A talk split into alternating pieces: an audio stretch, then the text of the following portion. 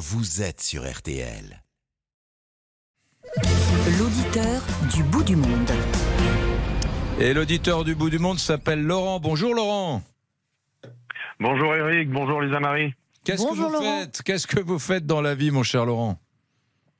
Alors je suis chauffeur routier, donc effectivement j'habite Vancouver, mais l'heure où je vous parle, il est exactement 5 heures du matin ici à Los Angeles, Californie. Ah oui, d'accord. Donc vous êtes routier dans l'ouest du, con- du continent américain. Ça veut dire que vous avez des, les gros camions, comme dans les films, comme dans les séries, euh, les gros camions américains, les énormes trucks. Exactement. Les bons gros diesels qui polluent bien. Oh là là, mais il est comment votre camion là? Il a, il a une tête de camion américain. J'adore, moi. Je trouve que c'est un look de dingue, ça.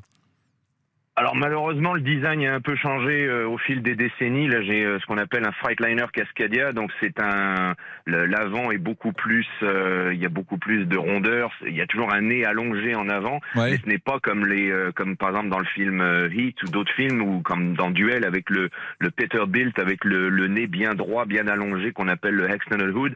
C'est, plus du tout les mêmes, les mêmes modèles. Mais ça reste quand même des, des camions typiquement américains qui sont toujours différents des modèles européens. Vous aimez votre, votre travail vous, vous sillonnez quelle zone euh, L'ouest canadien, mais aussi l'ouest américain? Que faites-vous comme trajet régulièrement?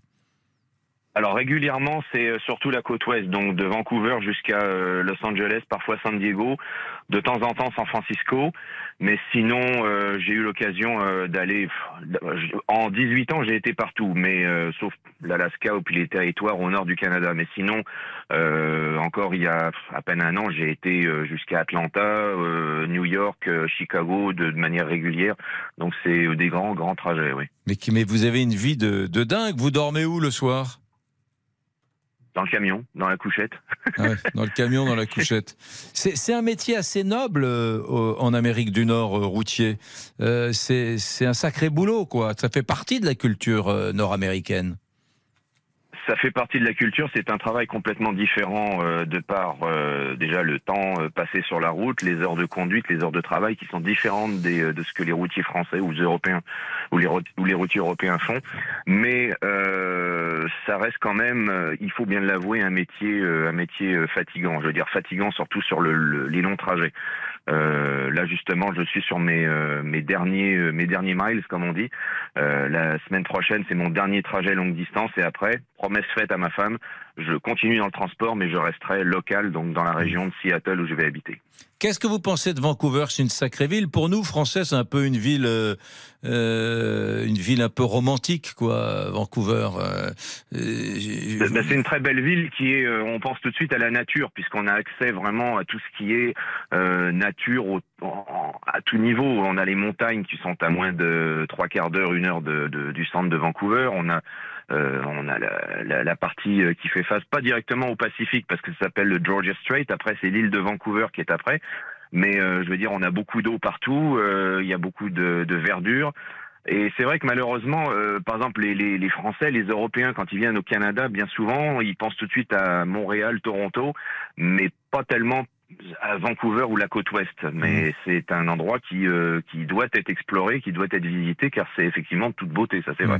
Alors Van- Vancouver, je sais, un, un copain m'a raconté, vous avez l'aéroport euh, domestique international avec les avions, puis juste à côté, vous traversez la route, vous avez euh, l'aéroport avec euh, un immense plan d'eau, et c'est tous les hydravions qui décollent pour aller sur l'île à côté. Euh, ça, c'est extraordinaire. Il y a, il y a effectivement un- une portion de l'aéroport international de Vancouver qui est euh, de- à côté de la ville de Richmond, où il y a des, euh, il y a beaucoup d'hydravions qui se posent, euh, Mm. qui, qui, qui font la liaison entre Vancouver, l'île de Vancouver. Euh, mais même dans Vancouver même, vous avez euh, dans ce qui s'appelle Falls Creek euh, toute cette partie qui euh, qui est entre euh, entre Vancouver et North Vancouver. Il y a toutes tous les avions qui euh, les Harbour Air et compagnie qui font toutes les, euh, les liaisons euh, soit touristiques ou soit régulières, des liaisons régulières aussi pour les tout petits trajets qui vont euh, sur euh, juste à côté sur l'île voisine de l'île de Vancouver, Victoria, Nanaimo et compagnie. oui. Ouais, La supériorité là-bas de, de- de ces, de ces paysages, c'est cette nature gigantesque. Il paraît que les Canadiens n'ont même pas fini de cartographier les milliers de lacs qu'il y a au nord de Vancouver. Quand on va sur Whistler, là-haut, c'est des centaines de kilomètres de routes d'autoroute, euh, parfois où il n'y a, même pas de village, il n'y a pas de ville, il n'y a rien. Euh, c'est la nature gigantesque, les ours, euh, des forêts. ça, c'est un truc qu'on n'a pas en Europe. Ah non, effectivement, euh, et de par le métier que je fais, j'ai rencontré euh, toutes sortes d'animaux. Effectivement, vous parliez des ours. Euh, c'est pas rare de trouver un ours qui se balade comme ça le long de la route ou voulant traverser la route en plein. Alors pas directement à la sortie de la périphérie de Vancouver, mais quand on est plus au centre ou au nord de la Colombie-Britannique, euh, vraiment dans, la, dans les grosses forêts. Dans ah oui, oui, oui, ça c'est la, la, la, nature. Vous l'avez directement, euh, pas juste en carte postale, mais devant vous euh, en direct live. Bon, eh ben, vous pouvez donner un petit coup de klaxon là pour prouver que vous êtes bien dans votre camion?